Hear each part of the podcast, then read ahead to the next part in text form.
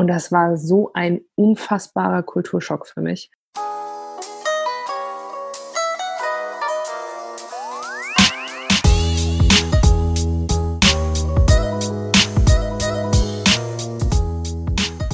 Bevor wir zu der Folge mit Alexandra Ndolo kommen, noch ein kleiner Hinweis. Dies ist eine Folge der Halbe Kartoffel Sportserie, präsentiert und unterstützt von Integration durch Sport. Das Bundesprogramm wird vom Bundesinnenministerium und vom Bundesamt für Migration und Flüchtlinge gefördert. Das war das und jetzt geht's los mit meinem Gespräch mit Alexandra Ndolo. Viel Spaß! Herzlich willkommen zu einer neuen Folge von Halbe Kartoffel. Mein Name ist Frank und äh, ich sitze wieder alleine hier in meinem Kämmerlein und habe aber jemanden zu Besuch übers Internet. Die moderne Technik macht es möglich. Alexandra Ndolo. Hi. Hi. Du sitzt in Köln. Ich sitze in Köln, genau. Ja. Wobei dein Hintergrund San Francisco-mäßig ist. Ja, ich, ich, wir sind hier gerade bei Wünsch dir was und ich habe mir San Francisco gewünscht. Genau, du hast San Francisco, ich habe so ein paar Wellen im Hintergrund, die so ja. äh, hinter mir lang rauschen, eine Palme über mir. Ja, ja, ist ganz, ganz schön. Leider nur ein virtueller Hintergrund, also nicht die Realität, weil ja immer noch Corona-Pandemie uns alle im Griff hält. Wie, wie ist es dir so ergangen oder wie geht's dir so? Ähm, jetzt eigentlich ganz gut. Der Anfang war irgendwie ziemlich chaotisch, weil wir halt noch in der Olympia-Quali waren, irgendwie in den letzten Zügen mittendrin, äh, die ganze Zeit am Reisen und dann ähm, ist man halt in so einem Tunnelblick. Ne? Man, man ist wirklich nur auf die Turniere und aufs Training fokussiert und guckt natürlich Nachrichten und kriegt schon auch mit, was passiert, aber so richtig realisiert haben wir es alle erst, als unsere Turniere dann auch wirklich abgesagt wurden. Vorher war das so, ja, ja, da, da passiert was und hm, ist, äh, ist viel los, aber irgendwie, ja, wenn man dann halt auf einmal, ähm, äh, das letzte Turnier war in Budapest und äh, da, da war dann irgendwie schon das Turnier ähm, unter Ausschluss der Öffentlichkeit und äh, dann hieß es so, pff, mal schauen, ob das nächste Turnier überhaupt stattfindet und wo. Und dann waren wir irgendwie zwei Tage später zu Hause und dann hieß es ja alles abgesagt. Jetzt läuft erstmal gar nichts mehr. Und das war schon, schon relativ uncool, weil wir natürlich auch nicht wussten, was ist denn jetzt mit dieser Olympia-Quali. Dann kam ja auch das Thema Olympische Spiele, finden sie statt, finden sie nicht statt. Und man darf halt ähm, auch nicht vergessen, wie lange man auch sowas hintrainiert. Also es sind ja nicht nur die vier Jahre, es sind teilweise irgendwie das ganze Leben. Die Olympia-Quali selber mit den Spielen ist dann so knapp anderthalb Jahre. Das ist schon, ist, ist schon krass, wenn das dann auf einmal alles ähm, verschoben wird. Ja. Also man muss dazu sagen, für die Leute, die es nicht wissen, dass du fechtest. Ja. Und ja, also du hattest, wie, wie du es ja gerade schon angerissen hast, äh, gute Chancen auf Olympia. Ja und äh, ja, warst viel am Trainieren und viel am Rumreisen und so weiter. Wie, wie hat dich das getroffen? War das richtig so ein Schlag ins Gesicht oder war das eher so äh, schleichend, oh Gott, ich glaube, es wird abgesagt? Hast du damit gerechnet? Also ich habe ich hab nie mit einer Absage gerechnet. Ich war mir ziemlich sicher, dass es verschoben wird, weil ähm, also ich habe einfach nicht dran geglaubt, so dass es abgesagt wird. ja. Ich war mir auch relativ sicher, dass es auf ein Jahr verschoben wird, weil zwei Jahre später dann ja schon wieder die Winterspiele sind. Und das wäre schon auch ganz schön verrückt und ganz schöner Aufwand, das in einem Jahr dann zu veranstalten. Das, relativ schnell habe ich dann, glaube ich, auch also realisiert, es gibt ja auch noch andere Sachen. Ne? Also ich bin jetzt auch nicht nur auf den Sport fokussiert und solange es irgendwie meiner Familie gut geht, ich gesund bin, das ist irgendwie auch das Wichtigste. Nur diese Unsicherheit, nicht zu wissen, was jetzt mit der Quali ist und wann es weitergeht, das war wirklich was, was mich so zwei, drei Wochen schon ziemlich beschäftigt hat. Mhm. So, jetzt kommen wir schon so ein bisschen ins Plaudern, äh, aber eigentlich muss man erstmal kurz den äh, Perso checken. Okay. Also die Passkontrolle, ja. Also, ja. ja. genau, okay, also Alexandra Malika Ndolo, mhm. geboren am 13.08.86 in Bayreuth. Okay, 1,80 Meter und braune Augen. Ja. Ja. Okay, also in Bayreuth geboren. Ja. Das ist noch Bayern. Das ist Bayern, das ist Oberfranken genau genommen. Ähm, das ist den, den Franken auch sehr wichtig, ne? dass man, dass man ja, zwar in Bayern ist, aber da natürlich auch nochmal für sich abgesondert. Genau. Und ähm, Bayreuth ähm, habe ich auch direkt irgendwie eine lustige Story zu. Und zwar ähm, bin ich irgendwann mal mit meiner Familie nach Polen gefahren, mit dem Zug wieder zurück und da gab es gerade Grenzkontrollen. Und ähm, ich habe noch zwei äh, kleine Halbschwestern und einen Stiefvater und meine Mutter ist weiß. Und dann war ich dabei, ne, das braune Kind, das konnte man irgendwie gerade nicht so einordnen. Dann wurden die Pässe irgendwie eingesammelt und meiner kam halt ewig nicht zurück. Und irgendwann ist meine Mutter da zu dem polnischen Grenzbeamten und meinte so, äh, Entschuldigung, was ist denn mit Ihrem Ausweis? Und dann meinte er nur so, aber sie kommt doch aus Beirut. Und da ging es eben damals darum, dass dann Leute, die irgendwie verdächtig sein könnten, äh, registrieren sollen. Meine Mutter so, nee, die kommt aus Bayreuth und das ist Bayern, das ist Deutschland. ja. Witzig, ich habe das, das ist mir noch nie aufgefallen. Ja. Das hat auch gerade eine Weile gedauert bei mir. So, mhm. hä, wieso Beirut? Wie kommen die darauf? ja geil. Okay, also du hast es gerade schon angerissen. Äh, die nächste Frage wäre jetzt gewesen, äh, also Deutsch und so, wie, das kann ja nicht sein. Wo kommst du denn eigentlich her? Eigentlich, ja. Mein Vater stammt aus Kenia, meine Mutter stammt aus Polen und ich bin äh, in Bayreuth geboren. Okay, also da ist äh, alles vereint. Franken, Kenia, Polen. Mhm. Und äh, ja, gleich zum nächsten, äh, also der Mitgliedsausweis. Das sind drei kurze Fragen zu deinem Sport oder zu deinem sportlichen Hintergrund. Mhm, Nummer eins, wie hieß dein erster Verein? Die Bayreuther Turnerschaft. Immer diese fancy Namen. Ja, ja, ja. Und Nummer zwei, was war deine erste große sportliche Liebe? Ah, puh. Sehr, also ich habe mit, mit Leichtathletik und Laufen angefangen, so als kleiner Knirps. Äh, ich bin immer irgendwie meiner großen Schwester mehr oder weniger hinterhergelaufen. Und das war halt irgendwie praktisch. Ne? Die ist fünf Jahre älter, die hat Leichtathletik gemacht. Da bin ich mit. Dann hat die modernen Fünfkampf gemacht. Und ich glaube tatsächlich, moderner Fünfkampf war so meine erste große sportliche Liebe. Da ist Fechten auch schon mit drin. Aber das beinhaltet noch äh, Laufen, Schwimmen, Schießen und Reiten. Und das war schon ziemlich cool. Das hat richtig Spaß gemacht. Das klingt schon so richtig nach äh, irgendwie Abenteuer, ne? Fünfkampf. Ja. ja. Schießen. Ja, ja also. das ist irgendwie so für die, für die hyperaktiven Kinder, denen, denen vielleicht auch mal schnell langweilig wird, da wird es halt gar nicht langweilig. Du musst fünf Disziplinen in der Woche trainieren, da hast du immer was zu tun. Krass, wird aber auch nicht überall angeboten, ne? Nee, wir hatten aber ähm, ganz lustig, ne? Bayreuth ist ja eigentlich eine kleine Stadt, ähm, wir hatten da eine AG, Fünfkampf-Schul-AG. What? Ja, wir hatten sogar, also ich, ich bin mir relativ sicher, dass es den nicht mehr gibt, aber wir hatten einen Schießkeller in der Schule. Ich weiß nicht, ob das ein gutes oder schlechtes Zeichen ist, aber auf jeden Fall interessant. Ein Schießkeller. Ja. Ist nie was passiert. Da war die Welt noch in Ordnung anscheinend, damals. Ach, krass. Okay. Ja, du fechtest jetzt, äh, habe ja gerade schon gehört. Und drittens, was ist denn deine größte Stärke beim Fechten? Hm, ich gebe nicht auf. Wenn ich richtig im Flow bin, bekomme ich weder die Zeit noch den Trefferstand mit und bin einfach nur auf den Treffer konzentriert und habe da schon sehr oft große Rückstände noch ähm, umgedreht. Zum mm. Beispiel so eins meiner, meiner Lieblingsgefechte aus der letzten Zeit war bei der Europameisterschaft letztes Jahr. Da stand ich dann im Viertelfinale, also das letzte Gefecht, bevor man dann eine Medaille gewinnen könnte. Und äh, das Gefecht fing an vor Heimpublikum und dann stand es 1 zu 6 gegen mich. Und ich war so, hm, ja. Sieht nicht so gut aus. Das ist irgendwie, irgendwie noch nicht so gut. Und mein Trainer hat dann von hinten irgendwie nur gesagt, hey, das ist schon fast, aber du musst noch das und das machen. Und dann habe ich irgendwie den Schalter umgelegt und dann ist es halt 15, 14 für mich ausgegangen und hat dann schon auch echt Spaß gemacht, so, ne? Also auch nervenstark, kann man sagen. Ja, ja. Wahrscheinlich, ja. Ah, okay. Ja, da sprechen wir gleich noch drüber. Jetzt erstmal zu dem Klischee-Check. Also Polen, Kenia, Franken, das ist ja eine äh, bunte Mischung. Und ich habe einfach so ein paar Thesen aufgeschrieben, die mir so spontan eingefallen sind. Also so einfach Klischees, Stereotypen. Und du sagst einfach, ja, trifft zu oder nee, gar nicht. Okay. Okay. Nummer eins, du hast keine einfache Kindheit gehabt als Kind von Migranten in Bayern. Oh Mann. ja, oh Mann. Aber es war trotzdem eine super schöne Kindheit. das fängt schon gut an. Ja. Mhm. Nummer zwei. Die Menschen sind total verwirrt, wenn sie hören, wo deine Eltern herkommen. Ja. ja. Nummer drei. Du wirst in Europa als Schwarze wahrgenommen und in Kenia als Weiße. Ja. Mann, ich wollte die Klischees jetzt alle, alle ablehnen, aber bisher geht's noch nicht. Nummer vier. Du hast lange mit der Frage gehadert, mit welcher Nation bzw. mit welcher Kultur du dich am ehesten identifizieren kannst. Nein. Nummer 5. Du hast von der polnischen Seite mehr Rassismus erfahren als von der deutschen. Nein. Nummer 6. Der Erfolg im Sport war maßgeblich für dein Selbstbewusstsein verantwortlich.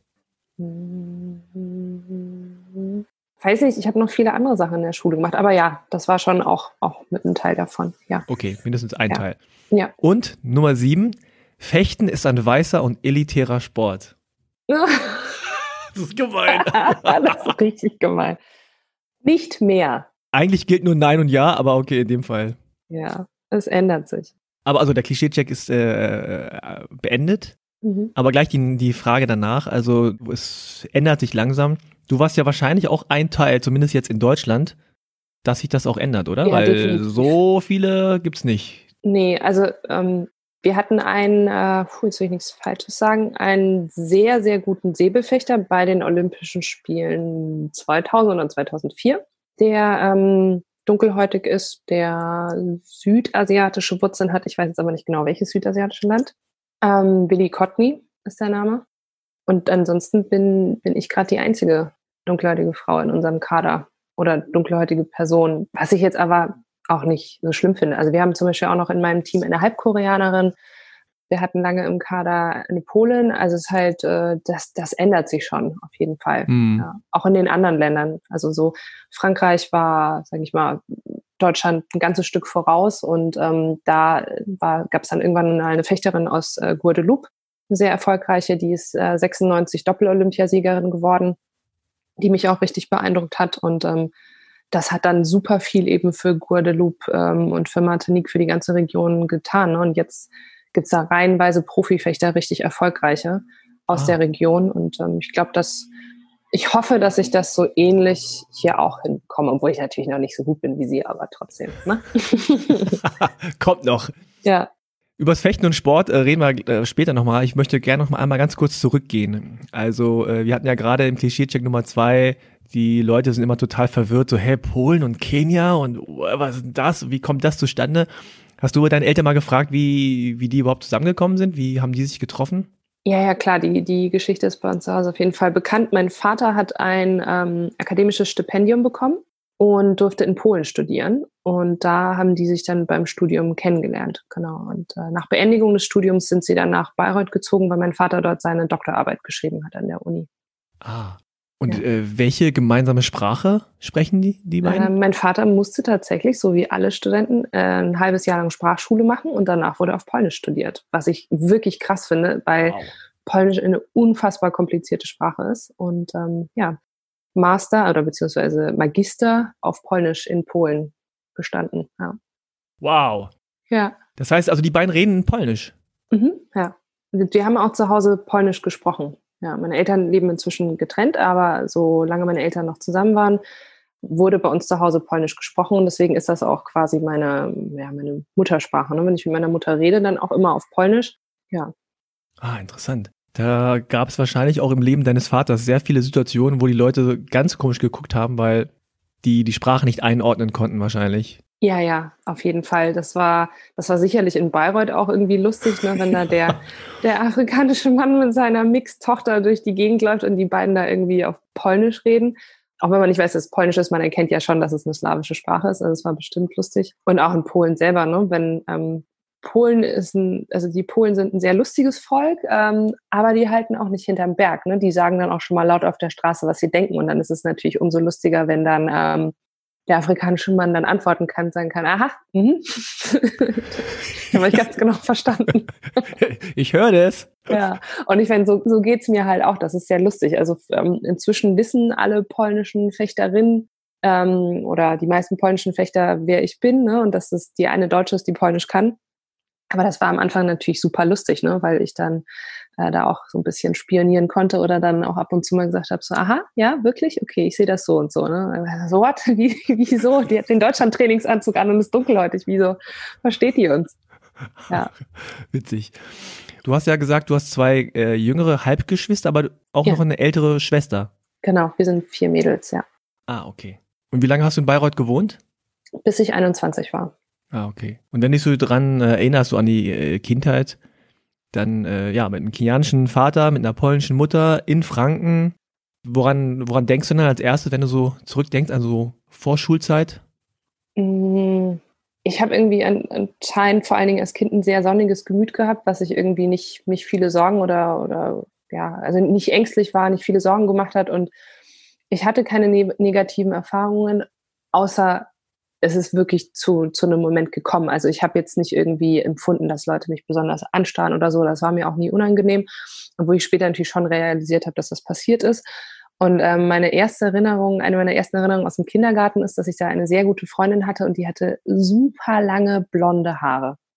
Und die fand ich total schön. Und dann habe ich irgendwann so überlegt, so, aber also das werde ich wahrscheinlich in diesem Leben nicht mehr hinkriegen, ne? dass ich so lange blonde Haare habe. Das war so für mich so die Realisation, dass da wohl doch Unterschiede sind. Also so total ja. banal eigentlich, ja. Ja, aber interessant, also dass du dich daran erinnerst.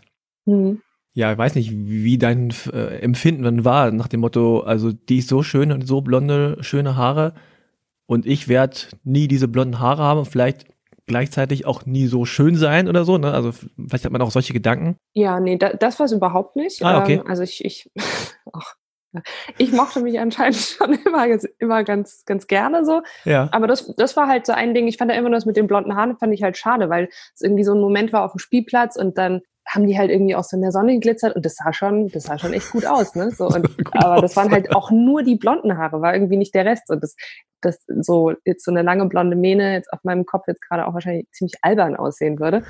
So nach Little Kim. Das ja, war da noch nicht so. nicht so dran, ja, ja, manche haben das ausprobiert. Ja, ich habe mich eher gewundert, um mal ehrlich zu sein, wenn, wenn da was passiert ah. ist, weil eben auch in der Kindergartenzeit dann schon mal irgendwie ähm, blöde Situationen passiert sind und das hat mich eher total gewundert, weil ich das halt aus dem Freundeskreis meiner Eltern gar nicht gewohnt war. Und das dann alles Akademiker irgendwie an der Uni super bunt gemischt und da war es halt kein Thema, die Unterschiede und dass einem das dann aber jemand irgendwie vorhält, das hat mich eher gewundert. Hm. Also deine Mutter, was hat die gemacht? Äh, die hat, arbeitet auch an der Uni bis heute, die ah, ist ja. Polnischlehrerin. Ja. Ah ja, okay. Und zu Hause, also wenn du jetzt so an die Einrichtung denkst, äh, gab es da weiß ich nicht, viel Folklore an der Wand, äh, wie aus polnischer, kenianischer Seite oder war das so ein typisch deutsches Haus, Wohnung um, wie bei ähm, allen anderen auch? Wir hatten so, so ein paar Masken, diese afrikanischen ja. Holzmasken, ähm, die auf jeden Fall und dann so ein paar, so ein paar Mini-Wandteppiche, würde ich das jetzt irgendwie beschreiben, so, so ein bisschen polnisch Folklore, aber nicht so ein paar Sachen eigentlich nur. Ansonsten war es so eine ganz normale Einrichtung, ja.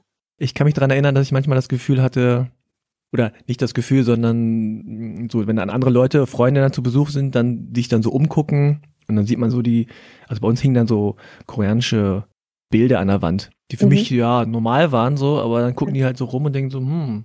Und dann merke ich erst so, ah, ja. anscheinend irgendwie, dann sieht man das auch aus einer anderen Perspektive, ne? Denkt sich, ah ja, okay, was ist denn das eigentlich für eine komische Vase? Wo kommt die her? Wieso steht die da?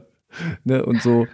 Du hast gesagt, dieses ähm, Umfeld, in dem sich deine Eltern bewegt haben, Akademiker, auch bunt gemischt. Äh, also wie hat sich das ausgewirkt? Habt ihr viel mit anderen unternommen, mit anderen Familien oder warst du viel in diesem Uni-Umfeld? Genau, viel im Uni-Umfeld. Ähm, also mein Vater war die, die erste Generation an der Uni. Ähm, da wurde gerade die afrikanistische Fakultät gegründet, als er da hingekommen ist. Und dann waren das noch so vier, vier fünf, sechs andere Doktoranden.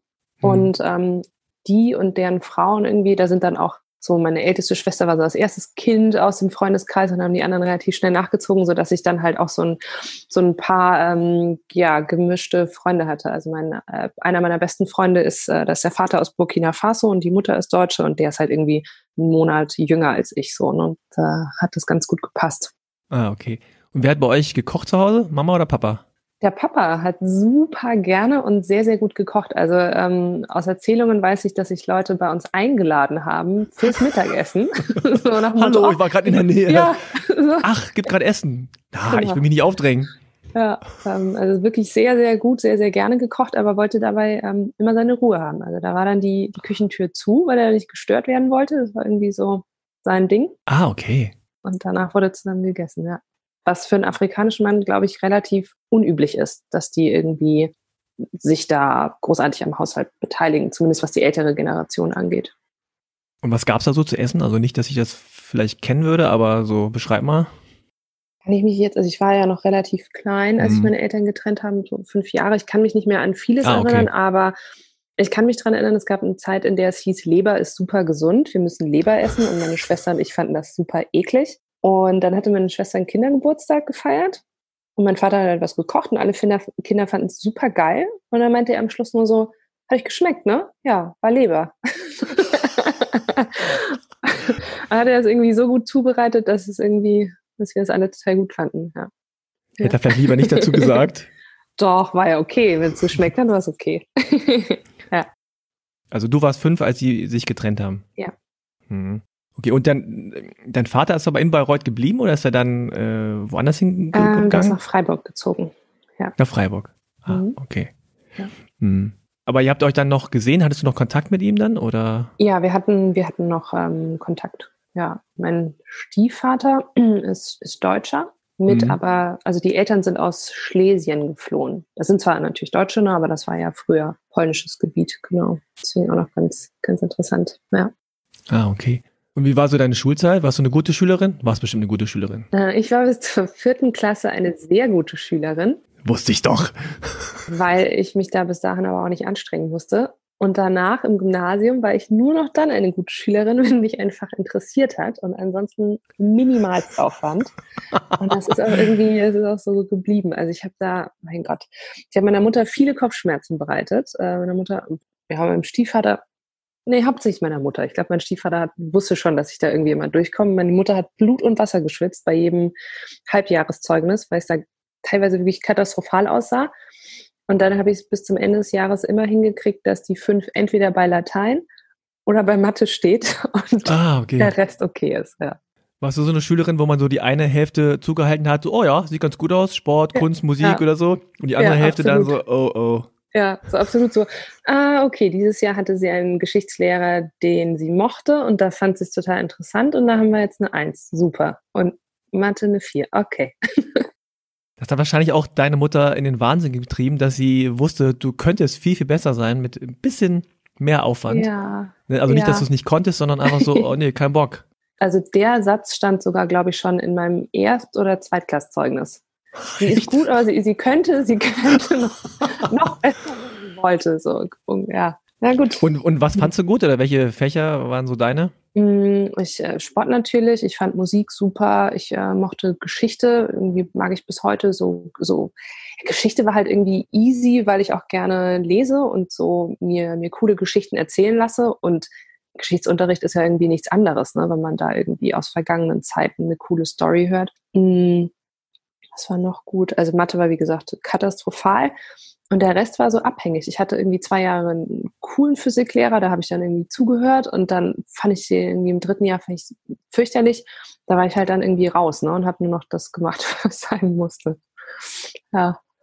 Aber jetzt einfach so aus Lust und Unlust an der Schule oder hattest du einfach so Ablenkungen? Auch Ablenkungen. Also ich habe mir sicherlich, ich war in der Mittelstufe war ich auch schon generell wahrscheinlich ein bisschen anstrengender Teenager und ähm, da war es gut, dass ich Leistungssport gemacht habe, weil meine Trainer gesagt haben, also wenn die Noten zu schlecht werden, darfst du nicht mehr ins Training kommen. Und das war auf jeden Fall immer ein Anreiz, das geht auf gar keinen Fall. Also da müssen wir jetzt dafür sorgen, dass wir trainieren dürfen, ja.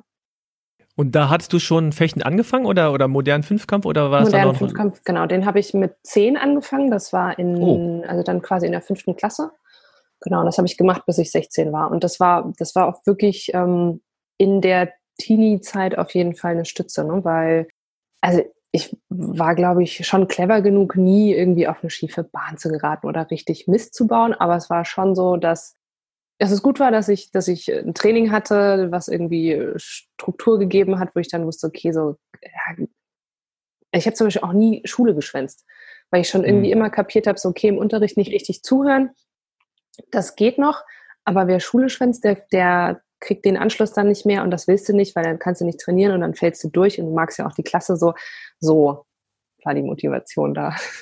Ja, ich glaube schon, dass so Training in jungen Jahren zumindest hilft äh, für Kinder, dass sie sich daran gewöhnen, dass es so, ja, so eine Struktur gibt. So ein Dienstag 18 Uhr oder 15 Uhr oder 16 Uhr gehst du dahin, machst das. Du musst ja dann auch auf eine Lehrperson hören, ne? Absolut, die dir was ja. sagt, ja, so ja. und äh, meistens ist es aber auch etwas, was dir Spaß macht und dann äh, lernt man, dass es auch irgendwie so, so Hand in Hand geht und dass es auch irgendwie was bringt, wenn man da so ein bisschen mitmacht. Total, ja, ja. Also auch die für die Disziplin, für die Organisation. Also ich bin da ja dann eben auch schon in jungen Jahren auf Wettkämpfe gefahren, also schon, schon dann eben mit zehn, elf Jahren. Und ähm, also wir waren halt einfach, äh, als ich zehn war, waren wir schon, ja, da waren wir auch schon vier Kinder äh, im Haus und dann habe ich halt meine Tasche selber gepackt. Und dann vergisst du halt einmal für den Wettkampf den Badeanzug oder die Badekappe und das machst du halt nie wieder, ne, weil du dich da so drüber geärgert hast.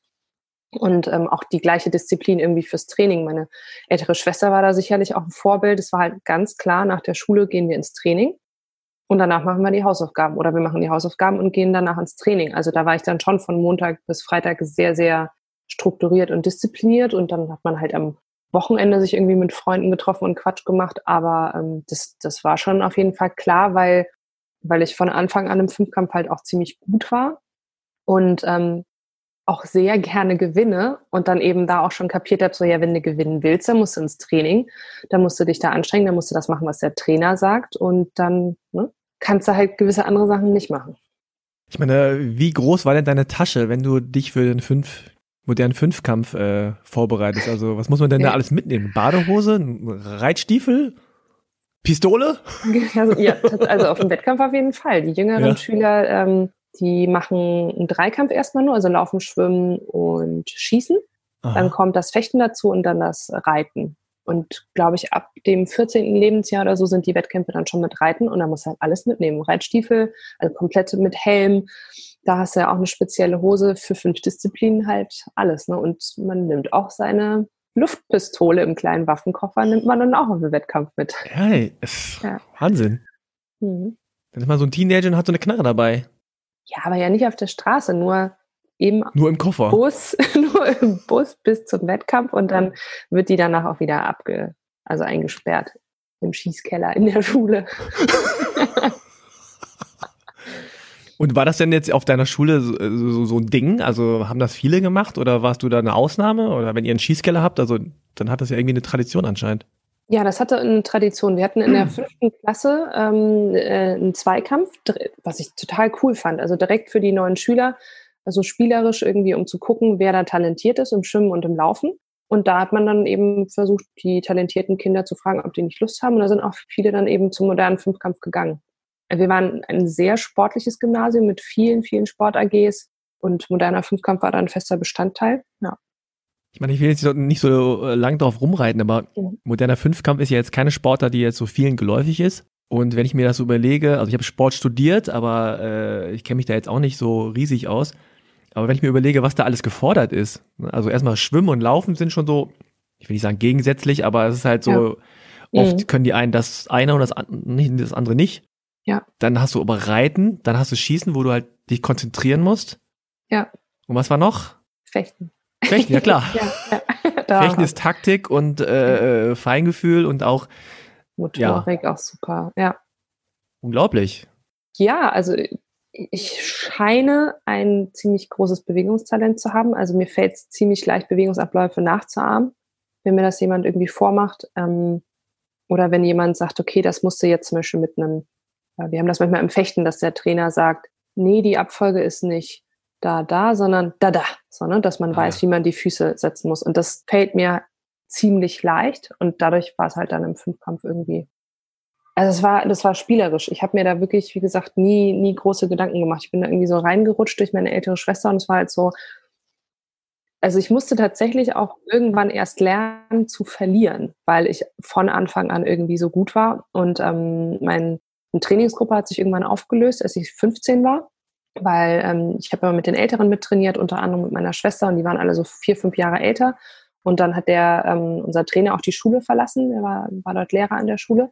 Und dann hatte ich halt auf einmal keine Trainingsgruppe mehr und habe noch so ein Jahr länger modernen Fünfkampf gemacht und bin dann auf die deutschen Meisterschaften gefahren und bin da Zweite geworden. Und das war wirklich, das war, das war richtig, richtig schlimm, weil ich es halt gewohnt war, da hinzufahren und zu gewinnen. Also ich habe irgendwie drei Jahre hintereinander das Ding gewonnen und es war halt so, naja, ich war ja beim Training jetzt bin ich hier. Und dann klappt das auch so, ne? Und da, genau, und das war schlimm. ja. Das war richtig schlimm. Das war wirklich schlimm. ja. Also, wir lachen jetzt drüber, aber also das ist schon interessant, ne? dass du sozusagen so gut warst, dass du es eigentlich nicht gewöhnt warst zu verlieren. Ja. Und zum Sport gehört, oder zu einer großen Sportlerin gehört natürlich auch irgendwie mit Niederlagen umzugehen. Ach, absolut, ja. Und wie, ja. wie hast du das verkraftet? Was hast du dann gemacht? Hast du gedacht, was ist mit der Welt los? Äh, oder worauf hast du es geschoben? Standard, Standard meine Mutter. Ich bin nach Hause gekommen, war, war wirklich traurig und habe ihr das irgendwie auch erzählt. Und dann meine, meine Mutter so, ja, aber das ist doch gut, das musst du lernen, das gehört zum Leben dazu. Und das ist halt irgendwie auch so sehr, sehr polnisch. Also da wird dann, ich meine, sie hatte absolut recht und das, was sie gesagt hat, gehört ja auch zum Leben dazu, aber das war halt in dem Moment nicht das, was ich hören wollte. Ich wollte hören, du armes Kind, das wird schon wieder. Und sie war nur so, nee, nee, das, das ist gut fürs Leben. Und ich war so, ja, okay, wenn du meinst. Hm. Das ist so Schritt drei, ne? Erstmal kommt so ja. annehmen, genau. Mitgefühl, trösten, langsam aufbauen und dann kommt ja. das eigentlich erst. Ja, ich trauere hier gerade noch, was soll das? Ja. Ja, die, also die typisch asiatische äh, Version wäre eher so, ja, so, die so, egal, weißt du, so, egal, mhm. weitermachen. Ja. Also, Krass, äh, ja. toll. Ja, danke. Super. Ja. Ja, ich, ähm, ich, ich finde das ähm, sehr spannend, weil ich ja jetzt durchs Fechten super viele Kulturen kennengelernt habe und verschiedene Athleten. Und ähm, ja, so, so die chinesischen und die koreanischen Athleten, klar, den kannst du nicht in den Kopf gucken, aber die wirken natürlich immer unfassbar tough. Also die Chinesen wahrscheinlich auch einfach, weil sie so viele, ähm, ich weiß einfach so viele sind. Also wer es da in die Nation schafft, ist schon wirklich auch, ist schon auch wirklich sehr gut. Wenn man den Koreanern glauben darf, und ein paar von uns waren auch schon im Trainingslager, trainieren die halt auch unfassbar hart. Ne? Und da ist auch nicht irgendwie mal so sich hängen lassen. Wir haben im Damending einen super netten Bundestrainer von den Koreanern, der, der lacht mit denen und macht Späße. Aber der ist halt dann auch manchmal so, wenn die halt, er weiß ja, was die leisten können und wie das, wenn die das nicht abrufen, dann geht der halt auch einfach, ne? Dann schüttelt er kurz mit dem Kopf und dann ist der so, hm, nee. Er stellt sich dann erst wieder dahin, wenn die quasi wieder richtig arbeiten und nicht, wenn die hier Quatsch ah. machen.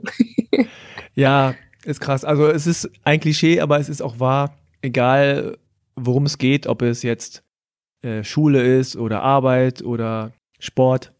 Also in Korea, da hatte ich jetzt auch eine, ein Gespräch mit einer äh, Koreanerin äh, bei halber Kartoffel und die gesagt hat, äh, man, man lernt mit dem Popo.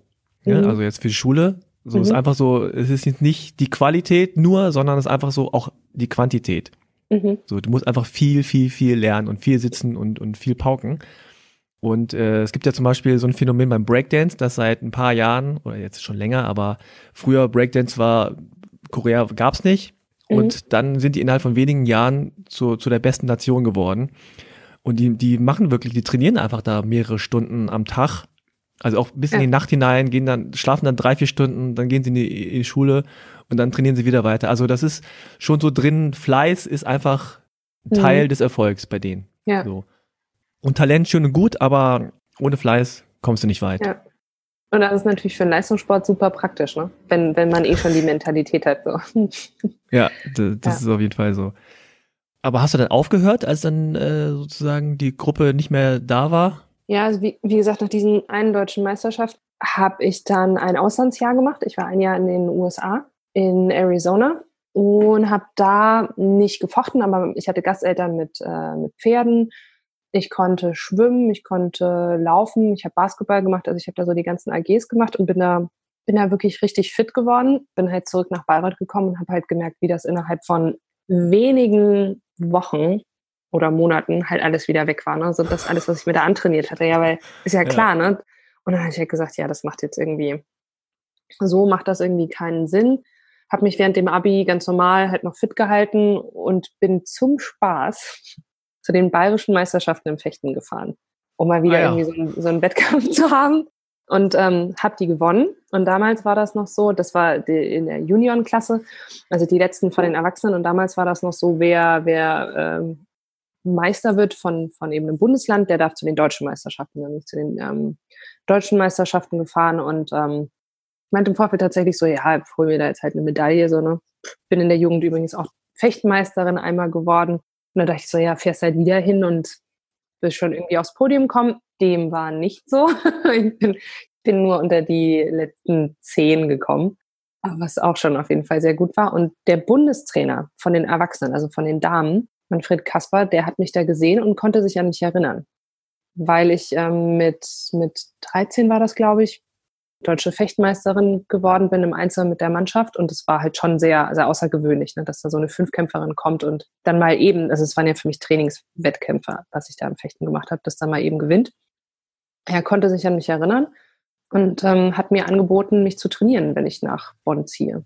Dann habe ich gesagt, ja, das klingt doch gut. Dann kann ich doch nochmal gucken, wie weit ich im, im Leistungssport komme. So, und äh, dann habe ich noch mein Abi fertig gemacht, war ein Jahr lang ähm, noch in Bayreuth, um unter anderem auch meine Familie in Kenia zu besuchen. Also ich habe gesagt, ich mache mein Abi, aber ich brauche dann noch ein Jahr, weil falls ich mich wirklich auf das Projekt Leistungssport nochmal einlasse, weiß ich, dass ich da nicht mehr viel Zeit haben werde. Und ähm, für Kenia braucht man einfach immer Zeit. Ich kann da nicht für eine Woche hinfliegen.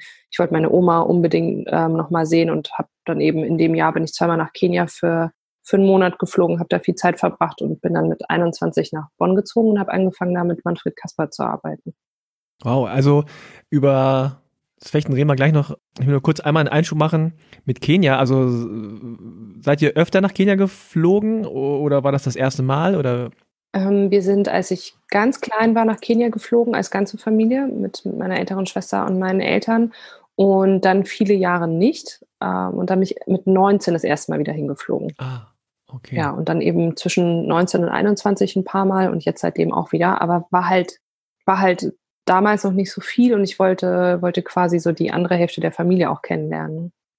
Aber nach Polen seid ihr öfter gereist wahrscheinlich? Ja, ja, nach Polen ist, halt um die Ecke. Ne? Also wir haben eigentlich eine ganze Zeit lang fast alle Ferien da verbracht und ähm, haben meine Oma, die, die dort gelebt hat, auch oft besucht und so. Das war schon, war schon cool, ja.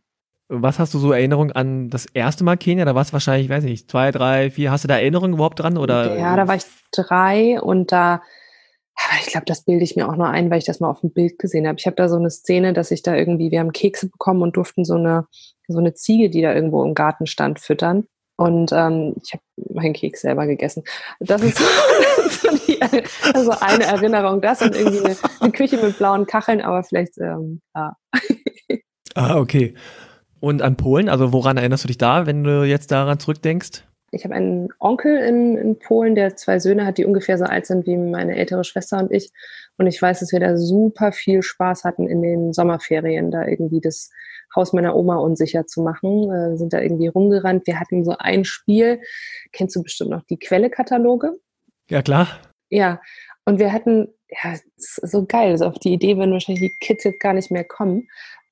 Wir haben einen Quelle-Katalog genommen und uns quasi dort Sachen ausgesucht und haben dann so Familie gespielt und haben gesagt, so ja, und äh, wir machen jetzt gerade das, weil ich habe mir das gerade für die Küche ausgesucht oder sonst irgendwas so. Ja.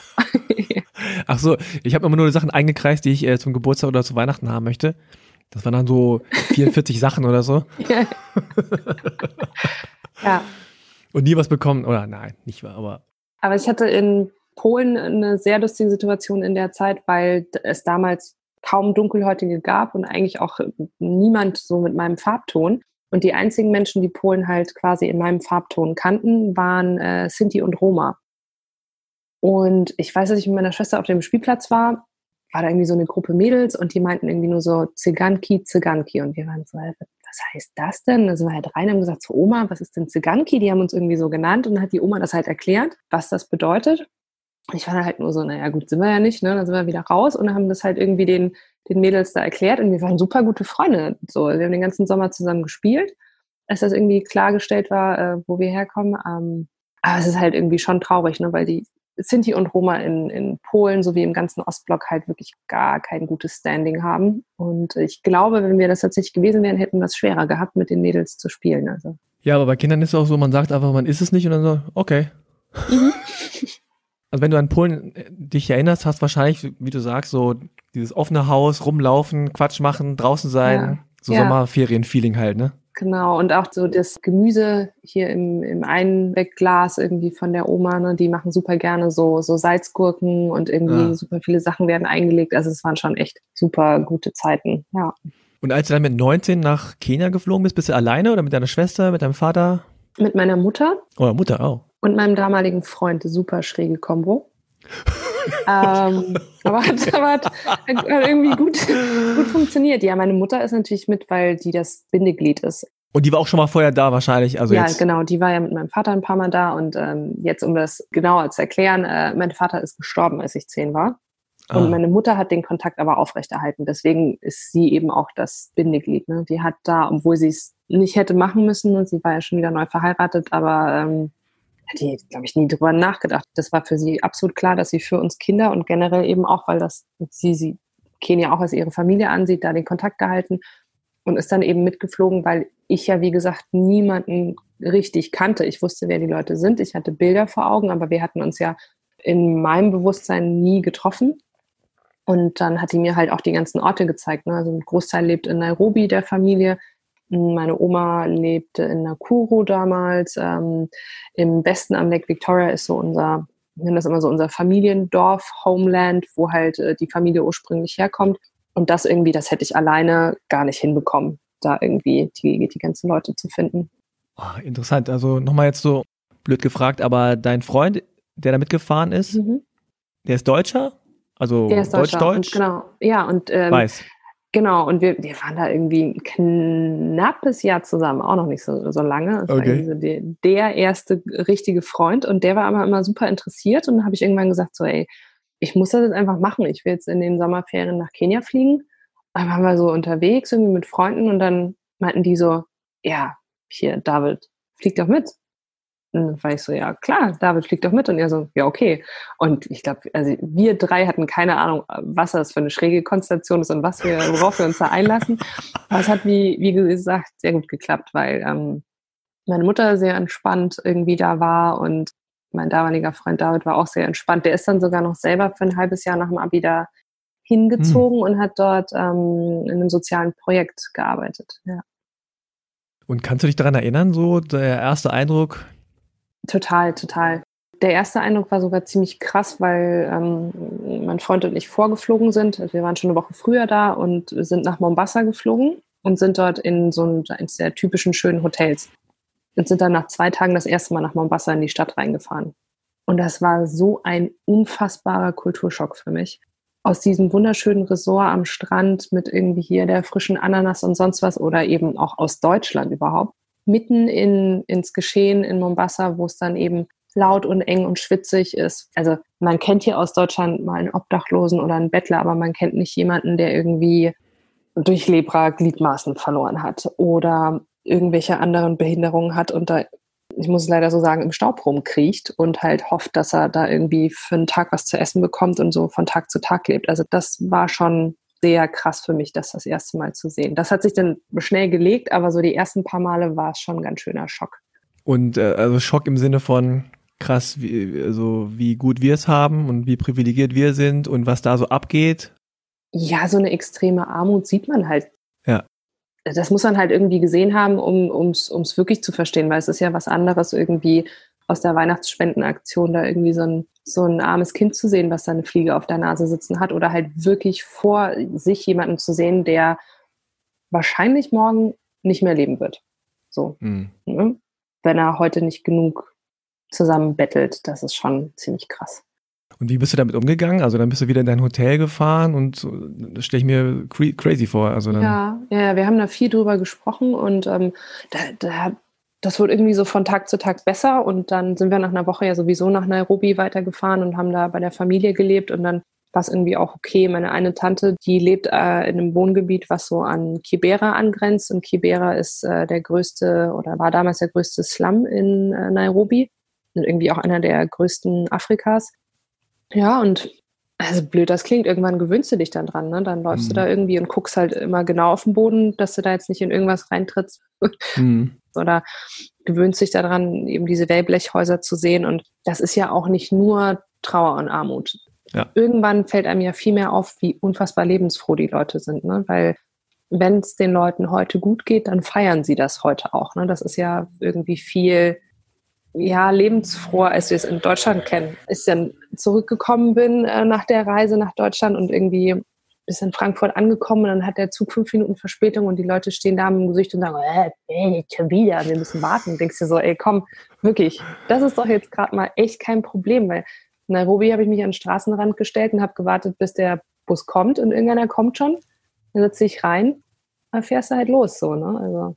Aber war das äh, gleich für dich schon so easy, ja, hier läuft's anders und da habe ich mich dran gewöhnt? Oder hast du selber gemerkt, oh, ich warte jetzt auch hier, dass der Bus pünktlich kommt und irgendwie. Nee, nee, alles easy. Das, das Einzige, was mich bis heute manchmal ein bisschen stresst, worüber sich alle lustig machen, ist, wenn man sich halt verabredet. Also mir ja, macht es ja, überhaupt okay. nichts aus zu sagen, so ich weiß halt nicht, wie lange ich jetzt in die Innenstadt brauche und so, mhm. aber wenn ich mich mit jemandem verabrede, dann will ich halt auch um eins da sein. Und das ist halt, das ist wirklich lächerlich. Ich bin dann die, diejenige, die da hingerannt ist und irgendwie mein Umfeld gestresst hat und dann bin ich da um fünf nach eins und dann warten wir halt wieder eine Dreiviertelstunde auf den Onkel oder die Tante oder den Cousin, weil die halt so, ja, die sind halt erst um eins losgegangen und, und ein bisschen lag am Stau, aber ein bisschen halt auch daran, dass wir nicht früher los sind und dann, ja, klappt doch alles.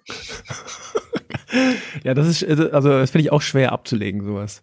Wenn man jetzt eh gewöhnt ist, also gerade auch jetzt im Sport und so, dann musst du ja auch pünktlich sein. Du kannst nicht eine ja. halbe Stunde später zum Wettkampf kommen. Das ist, ja. geht einem aber nicht, ne?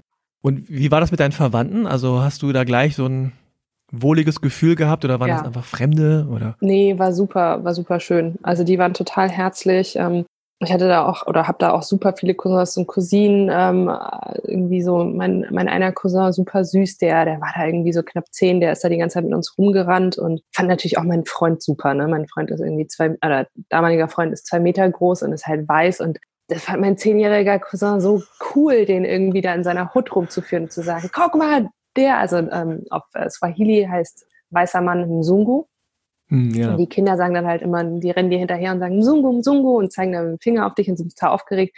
Und dann hatte mein kleiner Cousin halt da den riesen Mzungu irgendwie. Das war total cool, ne? Das war halt hier, der gehört zu mir.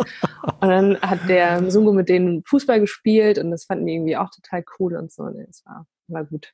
Und hast du selber gemerkt, dass du da anders gesehen wirst? Also jetzt sozusagen als ja. Weiße oder als, ja? Ja, also nicht, nicht als Weiße, aber es mhm. ist, ähm, meine Cousinen haben mich dann irgendwann Pointy genannt, also 0.5. Mhm. Ich bin, bin ja eine halbe. Okay. aber ich, äh, ich bin, ähm, also mit der hellen Haut passe ich schon eher ins Schönheitsideal, was ich natürlich immer total traurig und schade finde. Aber man will schon eher heller sein, was halt ah. so ein Überbleibsel von der Kolonialzeit ist, ne? Irgendwie äh, glattere Haare, hellere Haut ist halt irgendwie wird als schöner angesehen, leider. Ja. Hm. Ja, in Korea zum Beispiel ist es ja auch so, dass die äh, Menschen oder vor allem halt auch Frauen sich weiß schminken, also so mhm. braun werden oder sich in die Sonne legen, will da auch keiner. Ja. Die wollen lieber so weiß und rein und sauber sein. Schminken ja. sie dann teilweise noch so weiß. Also ich finde das immer ja. so, wow, okay. Ich, ich finde das relativ lustig, weil ich das bei den Mädels im Turnier gesehen habe. Ein paar von ja? den koreanischen Mädels schminken sich zwischen den Gefechten. Ich immer denke, du ziehst dir gleich die Maske auf also das hält fünf Sekunden, aber ist wichtig. Ha, okay, naja, die koreanische Kosmetik hält wahrscheinlich ein bisschen länger. Wahrscheinlich. Das zum einen. Ja. zum anderen, keine Ahnung, wenn er dann gewinnt, reißt man ja mal so die, die Maske ja, so hoch, ne? Ja, ja, und da muss du gut aussehen, ja. und da muss man halt auch gut aussehen, wenn man da irgendwie ja, äh, blöd aussieht. Ja, und auf jeden Fall fürs Podium, da schminken die sich immer, aber das ist ja auch okay. Sehen ja auch immer nett aus. Ja. ja, aber in Korea ist es, also das ist schon krass, Schönheitsideal. Also mhm. ungeschminkt rausgehen, das ist schon so, ja. Machen die ja, nicht. Ich glaube, die finden uns auch relativ lustig. Also so hat man sowieso im Weltcup so, dass, dass man immer so merkt, so, ähm, weil manche Klischees ja auch einfach stimmen. Ja. Unsere russischen Mädels sind halt eh auch sehr drauf äh, erpicht, dass sie neben der Bahn eben so mädchenhaft sind und hübsch und Kleidchen und so. Und wenn die dann irgendwie sehen, dass wir da irgendwie Quatsch machen, und uns vielleicht auch mal nicht so damenhaft benehmen, da siehst du immer so, mein Gott, was ist denn mit den deutschen Mädels los? ja. Und sag mal, also wie lange, wie lange wart ihr dann in Kenia? Äh, ich glaube, das erste Mal war es ein Monat. Ich gucke immer, dass ich mindestens drei Wochen da bin, um, um eben auch so ein bisschen das Land zu bereisen. Das wird jetzt in der Zukunft vielleicht nicht mehr so lange sein müssen, in Anführungszeichen, weil die Infrastruktur sich ähm, um einiges verbessert hat. Aber früher war es halt so, dass es ähm, einen Bus von Nairobi nach äh, Mombasa gab und da hast du halt einen ganzen Tag drin gesessen mit einem Stop in der Mitte und da hast du dir auch ganz genau überlegt, wie viel du trinkst okay. und wie viel du isst, weil es gibt auch nur eine Klopause und sonst nichts. Krass. Ja, und es gab auch nur eben eine Zuglinie und jetzt ändert sich das gerade und es gibt auch Inlandsflüge. Das heißt, Reisen ist ein bisschen einfacher. Und wie hast du deinen Verwandten erklärt, dass du mal modernen Fünfkampf gemacht hast? dass man da reitet ja, und schwimmt. Ja, ja, und die, die waren immer so, aha, okay, die fanden das total, die finden das auch immer noch total spannend und so. Die wissen auch inzwischen, was das ist. Damals war es halt so, okay, gut. So nach dem Motto, wenn, wenn sie meint. Und ähm, ich glaube, ich habe da auch so ein bisschen so einen Sonderstatus. Ne? Das ist halt die Cousine, die da irgendwie in Europa lebt und die ist auch ein bisschen anders, ne? weil ich ja auch ähm, irgendwie noch nicht verheiratet bin und keine Kinder habe. Das ist ja auch unüblich, sowohl für Polen als auch für Kenia. Ah, okay. Und das ist dann aber irgendwie immer so, ja, die Cousine, Alex ist es halt irgendwie so eine so eine Boss-Lady, so das ist halt anders bei denen so ungefähr, ne? Die okay. hat sich ja noch nicht zur Ruhe gesetzt, die fliegt irgendwie immer noch um die Welt, so ja, okay. Und Fechten, also ich weiß nicht, gibt es Fechten in Kenia? Gut, dass du fragst, weil ja. es gab kein Fechten in Kenia. Und es war wirklich immer so, dass es hieß so, was? Und dann habe ich ein Bild gezeigt, okay, in dem weißen Anzug und so. Und ähm, so, immer so Schwertkämpfe finden ja vor allen Dingen Jungs eigentlich immer cool. Ist ja, ja. ist ja egal, glaube ich, wo. Und ähm, ich habe mir irgendwann überlegt, ich würde das super gerne quasi nach Kenia bringen. Und das war irgendwie so ein, ein kleiner Traum, der dann irgendwie immer größer gewachsen ist, so, ne, immer konkreter wurde. Und ähm, 2014 habe ich dann tatsächlich auf die Suche begeben und mir da ein Team zusammengestellt. Und jetzt seit kurzem gibt es einen Fechtverband in Kenia, den ich mit aufgebaut habe. Ah, krass. Und die ersten Schüler und irgendwie auch die ersten Fechtausrüstungen. Ähm, ich habe da super viel selber irgendwie mit runtergenommen ähm, oder meine Mutter, ähm, als sie mal hingeflogen ist, hat irgendwie Fechtausrüstung hingebracht oder ich habe Spenden gesammelt und jetzt langsam gibt es ja so ein paar komplette Ausrüstungen und wir haben knapp 30 Athleten, die da jetzt eben das Fechten lernen und ja, also bald, beziehungsweise jetzt gibt es auch schon Fechten in Kenia. Ja. Oh, wow. Ich meine, Fechten das ist ja ein sehr elektronisches Ding, ne? Also du kannst ja keine ja. Wettkämpfe machen ohne Elektronik. Ja. Weil ja die Treffer immer sozusagen von dem Anzug irgendwie angezeigt werden müssen. Ja. Also das ist nicht so was, wo man sagt, so wie Fußball, Basketball, kommen hier ein Tor aufstellen, Korb aufstellen und dann kann man wenigstens so ein bisschen rumschießen. Also man kann natürlich trotzdem ohne die Elektronik hm. fechten. Und das ja. ist das, was wir jetzt halt hauptsächlich machen. Ne? Also wir okay. haben auch nicht unbedingt die Bahn, das ist noch super rudimentär. Aber ich liebe es halt irgendwie die Begeisterung zu sehen, die da vorhanden ist. Ne? Dass da wirklich, wir machen auch, ähm, ähm, also körperliche behinderte Athleten haben wir halt auch. Und gerade für die körperlich Behinderten, da wird halt nicht so viel angeboten oder die können dann teilweise am sozialen Leben nicht so teilnehmen. Und als ich das letzte Mal da war, habe ich irgendwie dann die Gruppe getroffen, die da samstags ähm, zu einer Kirche fährt, wo uns ein Raum zur Verfügung gestellt ist, sich da auf eine Holzbank setzen weil wir noch keine Rollstühle haben, die man fürs Fechten braucht, sich da irgendwie mit einer Hand festhalten und mit der anderen Hand da äh, Fechtübungen machen. Die fahren dann teilweise irgendwie eine Dreiviertelstunde in eine Richtung hin, nur um das eine Stunde in der Woche mal machen zu können. Und oh. solange das gegeben ist, dass Leute wirklich begeistert sind, bin ich halt auch der festen Überzeugung, dass da was draus wird. Ne? Weil die Ausrüstungen, das, das ist zwar stückchenweise, aber das kann ich schon besorgen. So, das, das kriege ich schon hin viel wichtiger ist ja irgendwie, dass man den Nachwuchs hat und dass da auch wirklich ähm, Begeisterung da ist. Das ist wahrscheinlich auch ein Herzensprojekt äh, von dir, also das nach Kenia Absolut, zu bringen. Ja.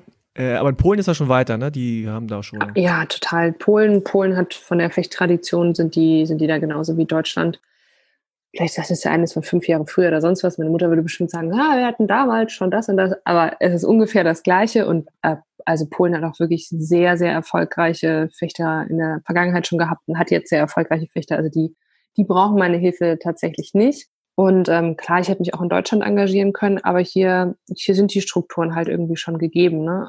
Ich fand das irgendwie viel spannender, jetzt so Grassroots-Arbeit zu leisten und das wirklich von null aufzubauen.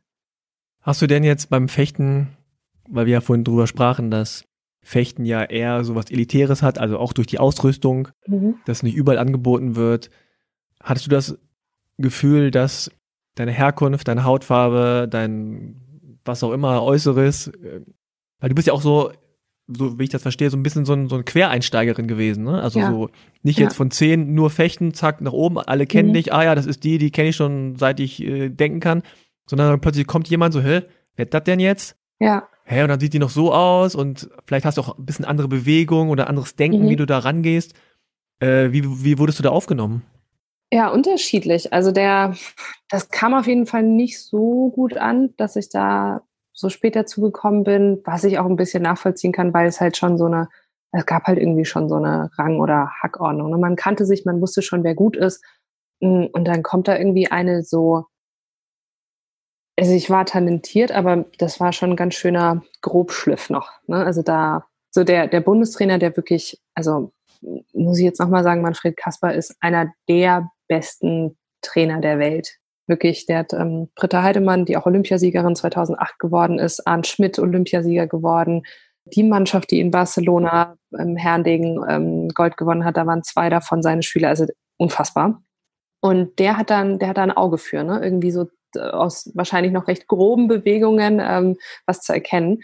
Aber er war halt damals Bundestrainer, ne? Und der, der hat sich meiner angenommen und das kam sicherlich, also es kam nicht so gut an bei allen, ne? Warum sich da ein Bundestrainer jetzt so ein, so ein ja, so einer, so einer Quereinsteigerin annimmt. Aber ich hatte, habe irgendwie gemerkt, jede Stufe, die ich irgendwie so genommen habe, desto größer war dann die Akzeptanz. Ne? Also ich war halt erst nicht vorhanden auf der Landesrangliste, dann nicht auf der deutschen Rangliste und ähm, dann nicht auf der Weltrangliste. Und desto höher ich mich da irgendwie so gearbeitet habe, desto größer war dann auch die Akzeptanz. Und ähm, jetzt inzwischen ist das irgendwie auch kein, kein Thema mehr. Man weiß halt irgendwie, dass, dass ich ein bisschen äh, anders denke im Fechten, weil ich zum Beispiel auch ganz am Anfang auf dem Turnier gesagt habe, bitte kommt mir nicht mit den Fachbegriffen.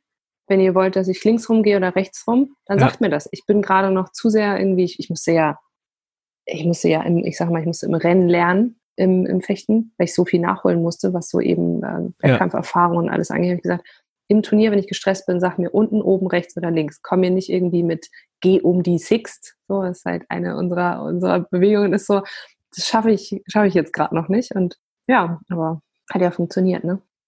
Also das, was du ansprichst, ist ja, da geht es ja eher um das Sportliche, ne? Also das ja. ist eher so, so ein kleiner Kreis ist, plötzlich kommt jemand dazu und ist so, äh, dann ja. hat man natürlich Angst um seine eigene Position. Mhm. So, aber es hat jetzt nichts mit deiner Herkunft zu tun gehabt oder es war jetzt nicht so, dass nee, die dachten nee. so, was will die denn jetzt hier? Nee, das nicht. Ähm, ich hatte, ich hatte ein, zweimal leider ähm, jetzt in meiner Karriere als Nationalfechterin irgendwie mit äh, einem Athleten echt blöde Situationen, die ich, ähm, die ich dann auch angesprochen habe ähm, im Verband, ne, weil der sich, also das war ganz klar rassistisch. So, das, das war halt okay. auf jeden Fall nicht cool. Das habe ich dann aber auch angesprochen und ähm, was hat der gemacht oder was war da? Ja, der hat halt, ja, müssen wir nicht ins Detail gehen, aber es war, es war ganz klar, ähm, war schon auf jeden Fall auf gar keinen Fall okay. Ne? Und mhm. ähm, ja, das habe ich dann halt angesprochen und danach habe ich den Athleten halt gemieden und der war dann auch irgendwann nicht mehr in der Nationalmannschaft, also war dann auch zu schlecht und ich war noch drin, war auch okay so. so. Mhm. Whatever. Ähm, aber ansonsten war das nicht so das Thema, weil gerade unsere Damendegen, äh, unser Damendegen-Kader der letzten Jahre, wie gesagt, da haben wir eine, eine Vollpolin, eine Halbkoreanerin, eine mhm. Kasachin. Mhm. Wir hatten da irgendwie so, so viele verschiedene Nationalitäten, dass es eher also eher so ein Verständnis war, okay, es sind halt viele irgendwie Kinder mit Migrationshintergrund oder zumindest einem Elternteil, die deswegen vielleicht auch gerne Leistungssport machen, weil man über Leistungssport sich natürlich auch in der Gesellschaft beweisen kann und da so seinen Platz findet und irgendwie dadurch auch so seine Daseinsberechtigung ein Stück weit vielleicht auch hat. Mhm. Kannst du dich an den ersten Moment erinnern, als du auch am internationalen Fechtturnier warst für Deutschland mhm. und vielleicht irgendwie, weiß ich nicht, was gewonnen hast oder, oder die Nationalhymne er, er, erklang. Mhm. War das für dich immer total selbstverständlich und okay, für Deutschland an den Start zu gehen? Ich bin super emotional bei der Nationalhymne, bei Sportereignissen. Also ich habe da jedes Mal Pipi in den Augen. Und ähm, ich weiß, dass ich letztes Jahr, als ich ähm, Bronze gewonnen habe bei der Europameisterschaft in Düsseldorf, ich war total glücklich über die Medaille. Aber man sieht ja dann so die Flaggen und ähm, Platz 1 und 2 war halt Frankreich und ich weiß, dass ich so da stand und mir dachte so, Mann ey, ich hätte hier so gern die deutsche Nationalhymne gehört und nicht jetzt schon wieder die dusselige französische. Marseillaise, schon ja, wieder. Schon wieder, Mann. Schönes Lied, aber Mann. ja. Aber für dich war das immer voll, immer voll okay. Also für Deutschland äh, für Deutschland an Start ja. zu gehen, dass du jetzt, keine Ahnung, hättest du auch sagen können, so, ah, ich hätte auch gerne irgendwie die kenianische Flagge, ich hätte gerne Polen oder ich weiß gar nicht, ist das so mein Land oder so? Das war nicht so. Nee, nie, nie, nie. Ich hm. war, ähm, ich war auch zum Beispiel 2006, als die ähm, Fußball-WM war, hatte ich irgendwie eine ganz lustige Unterhaltung mit meinem damaligen Freund, weil ich halt von Tag an eins gesagt habe, so ich hole mir ein Trikot und ich will eine Flagge und ich will hier irgendwie richtig Stimmung machen. Und er war noch so, oh nee, kann man nicht machen und das ist irgendwie voll komisch und mit Flaggen und so. Da habe ich gesagt, nee, guck mal, die Welt guckt jetzt gerade auf uns und ähm, die sollen sehen, dass hier irgendwie nicht nur bekloppte Fahnen schwingen, irgendwie das ganz normaler Nationalstolz. Also ich habe das eher glaube ich, als normal empfunden durch meine Eltern mit Migrationshintergrund, obwohl ich mich als Deutsche sehe, weil Polen sind super stolz, Kenianer sind super stolz. Irgendwie fährst du in die Schweiz, hängt da überall die Fahne im Vorgarten. Nur in Deutschland ist es halt noch so ein bisschen, ja, da fühlen sich die Menschen noch so ein bisschen unwohl damit, irgendwie so als normal denkende, nicht faschistische Deutsche mal eine Flagge zu schwingen. So, und, und für mich ja. war das nie ein Thema, dass ich nicht die deutsche Flagge irgendwie beim Spiel schwingen könnte und deswegen trotzdem ähm, ja äh, nicht, nicht ausländerfeindlich bin. So, das mhm. hat für mich irgendwie gar nichts miteinander zu tun. Ja, interessant. Also ja klar, also du hast da, da so ein lockeres Verhältnis so gehabt und ja. dein deutscher Freund war so, ah, okay, ja. du kannst es vielleicht machen. Bei mir wissen die Leute dann nicht genau, auf welcher Seite ich stehe vielleicht. Ja, aber ich, ähm, also ich, ich finde das super, super wichtig, dass die Nationalmannschaft jetzt halt mehr auch die Gesellschaft widerspiegelt. Ja. Und deswegen finde ich es halt auch wichtig, dass jemand wie ich ficht, also ich werde ja, wenn ich ähm, in der Stadt manchmal unterwegs bin, ja auch, wenn ich da irgendwie in Sportklamotten bin oder auch so gefragt, so was machst du für einen Sport, ne? weil man mir schon auch ansieht, dass ich Sport mache. Und dann kommen wir so, Basketball, Leichtathletik. Ja, klar. Dann sage ich so, nee, fechten. Und ich finde das irgendwie halt auch total cool, dass Menschen irgendwie sehen, okay, dass auch irgendwie junge oder jüngere als ich, ähm, farbige Menschen sehen, ey, ihr müsst nicht nur singen, rappen, Basketball und Leichtathletik machen, so ist schon auch okay, wenn ihr halt was anderes macht, wenn das irgendwie eure Passion ist oder euer Talent. So, ne? Bisschen weiterer Horizont. Ja, total. Also Representation matters, so in jedem ja, Bereich. Ja, und alles, was irgendwie so ein bisschen von der Norm abweicht, äh, ist gut. Also ja. genauso wie, keine Ahnung, Asiaten, wie ich jetzt auch, auch Basketball spielen können. Ne? Ja. Kannst du auch fechten oder so. Aber das ist ja interessant. Also das ist trotzdem, obwohl die Leute nicht nie drüber nachgedacht haben, aber natürlich dann in dem Moment merken, hä, Fechten und jemand wie du habe ich jetzt gar nicht zusammengekriegt. So, das ja. ist anscheinend nicht etwas, was so normal selbstverständlich nee. ist. Nee, nee, Wobei zum Beispiel, nicht. wenn du nach Frankreich gehst, wahrscheinlich das ist da wieder total Alltag. Äh, total. Also die, die französische ähm, Damenligen-Nationalmannschaft war eine Zeit lang quasi nur dunkelhäutig. Ja. Die, die, wir hatten vor, vor ein paar, wann war das denn, glaube ich, bei der EM vor ein paar Jahren, sind die Mädels zu mir gekommen und meinten so, ey Alex, du bist unsere Punkt, Punkt, Punkt. Ne? Und ich war so, hä, was meinten ihr jetzt? Und dann ist mir eingefallen, ach, die Punkt, Punkt, Punkt, das ist die einzige Weiße, die die im Team haben. so ne Und ich war ja die einzige Schwarze im Team, waren die so, oh, lustig, guck mal. Und ach bei den Deutschen, da bist du die Einzige, die anders aussieht. So, ja, genau. Ne? Also das ist halt, wir hatten irgendwie auch schon so in Düsseldorf irgendwie am Flughafen mal so ein Demo-Fechten irgendwie, äh, so, ein, so ein kleines Turnier, dass die Leute, die da gerade in den Flieger steigen, irgendwie auch nochmal sehen, dass es das gibt.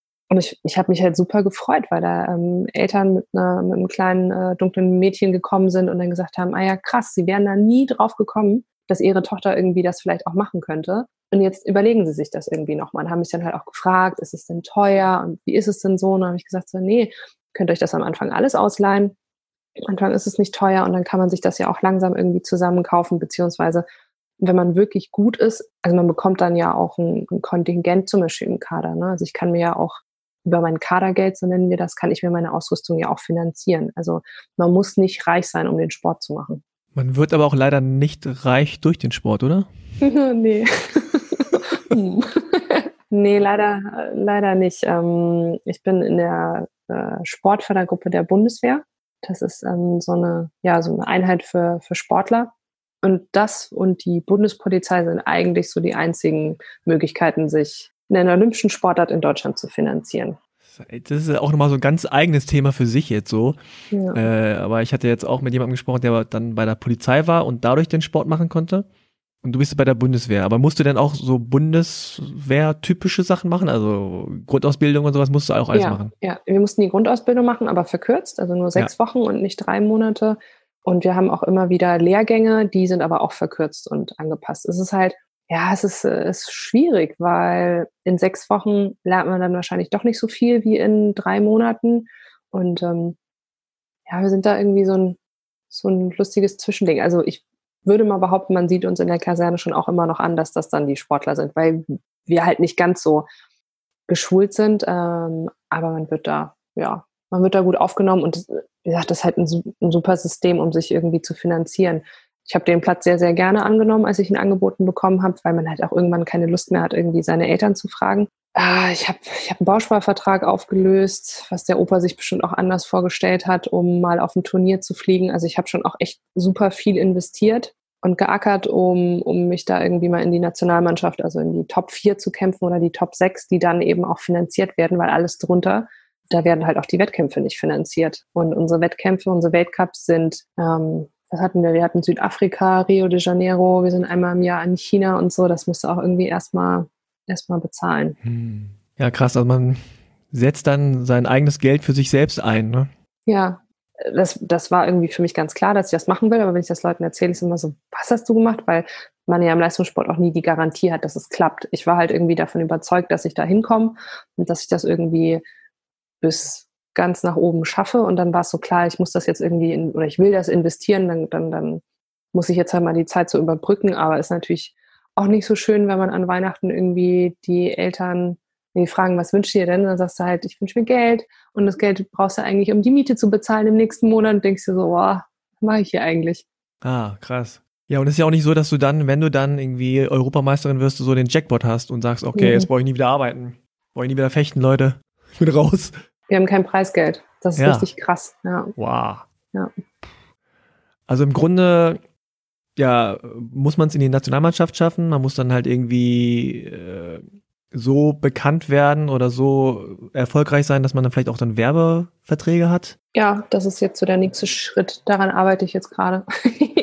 es ist irgendwie echt schade in Deutschland, dass Fußball so viel, so viel Platz einnimmt. Ich meine, das ist ein super Sport, das ist irgendwie unser Volkssport. Ähm, die, die Jungs in der, in der Bundesliga oder in der Nazio, das sind irgendwie auch Vollprofis, ne? Das genauso irgendwie wie ich auch, aber es ist unfassbar schwierig, dafür sich eine Plattform zu finden, wenn die Medien halt nichts anderes übertragen, außer erster, zweiter, dritter Bundesliga und dann noch der Vorbesprechung und, und der Nachbesprechung. Ne? Ja, das ist schon ein krasses Missverhältnis, habe ich auch schon öfter drüber geredet hier, dass man bestimmte Sportarten wie auch Fechten jetzt im Grunde nur alle vier Jahre, wenn überhaupt, ja. sieht. Ne, dann bei Olympia vielleicht mal eine WM oder eine EM, wenn jemand eine gute Platzierung gemacht hat und äh, jemand gerade Sportschau oder aktuell Sportstudio oder sowas guckt. Ja. Aber äh, Olympia ist dann halt immer so, ah, okay, solche Sportarten gibt's halt auch. Mhm. Und ihr arbeitet ja dann auf diese großen Turniere hin, ne? Ja, absolut. Ja, ja. ich meine, ich mein, theoretisch könnte man sich ja jeden, ähm, jeden Monat einen Weltcup angucken. Ja. Das ist ja das Verrückte. Aber irgendwie funktioniert das mit der Übertragung halt noch nicht so. Ne? Also wir sind wirklich, ich bin jeden Monat bin ich, ähm, also fliege ich einmal irgendwie für eine Woche auf einen anderen Kontinent oder in ein anderes Land, um da ähm, Wettkampf zu bestreiten. Hm. Und da trifft sich dann die ganze Welt, nur ist halt irgendwie alles noch nicht so, was die Übertragung angeht, noch nicht so professionell, leider. Obwohl die Athleten dort Vollprofis sind. Ne? Das ist schon verrückt. Und für Olympia, was ja jetzt erst nächsten Jahr dann hoffentlich auch stattfindet. Also was hast du dir da ausgerechnet? Da hast du dir schon, warst du schon qualifiziert oder musstest du noch? Nee, ich muss mich noch qualifizieren. Also jetzt wird äh, will ich erstmal die Quali schaffen. Und dann mal gucken. Also natürlich ähm, will man eine Medaille, auf jeden Fall. Da auf dem Treppchen stehen. Hm, ich bin eine sehr gute Fechterin auf so Großereignissen. Aha. Deswegen äh, glaube ich, dass mir die Quali fast schwerer fällt als das Turnier selber. Also ich ich gehe da irgendwie super auf. Ich mag die große Bühne, wenn da irgendwie viel los ist, wenn es da irgendwie große Tafeln gibt und Anzeigen, dann steht da und jetzt Ficht, bla bla bla gegen Dolo, finde ich irgendwie immer ja, sehr geil. Also ich glaube, ich bin da auch so eine kleine Rampensau. Mhm, deswegen, ich glaube, es könnte gut werden. Oder es wird gut. Aber hast du denn also neben dem Fechten dann noch einen Beruf oder eine Berufsausbildung? dann gemacht und so. Das, ist ja auch immer eine zusätzliche Belastung. Ja, ich habe, äh, bevor ich in die Bundeswehr gegangen bin, habe ich eine Ausbildung zur medizinisch-technischen Assistentin äh, gemacht und abgeschlossen, was auch super schwierig war, weil das waren einfach drei wahnsinnig harte Jahre. Da bin ich dann morgens in die Ausbildung, nachmittags von der Ausbildung direkt ins Training gefahren und dann irgendwie ins Bett gefallen und gelernt im Flugzeug so ungefähr. Hm. Genau, das habe ich fertig gemacht und jetzt studiere ich noch Wirtschaftspsychologie nebenbei. Und das mache ich aber super, super langsam, weil ich mir halt gesagt habe, für Leistungssport habe ich nur eine, eine gewisse Zeit. Die Karriere wird irgendwann enden und da will ich mich jetzt nicht nochmal so einer krassen Doppelbelastung aussetzen und irgendwie sagen, boah, ich muss, muss das jetzt irgendwie super schnell fertig bringen. Und wie ist das mit, äh, mit Polen? Also bist du da öfter noch oder? Ähm, ich war jetzt länger schon nicht mehr da, aber das lag halt einfach auch an meinen, meinen verrückten, meinem verrückten Kalender. Also ich habe normalerweise im Sommer einen Monat ähm, frei, den August über frei.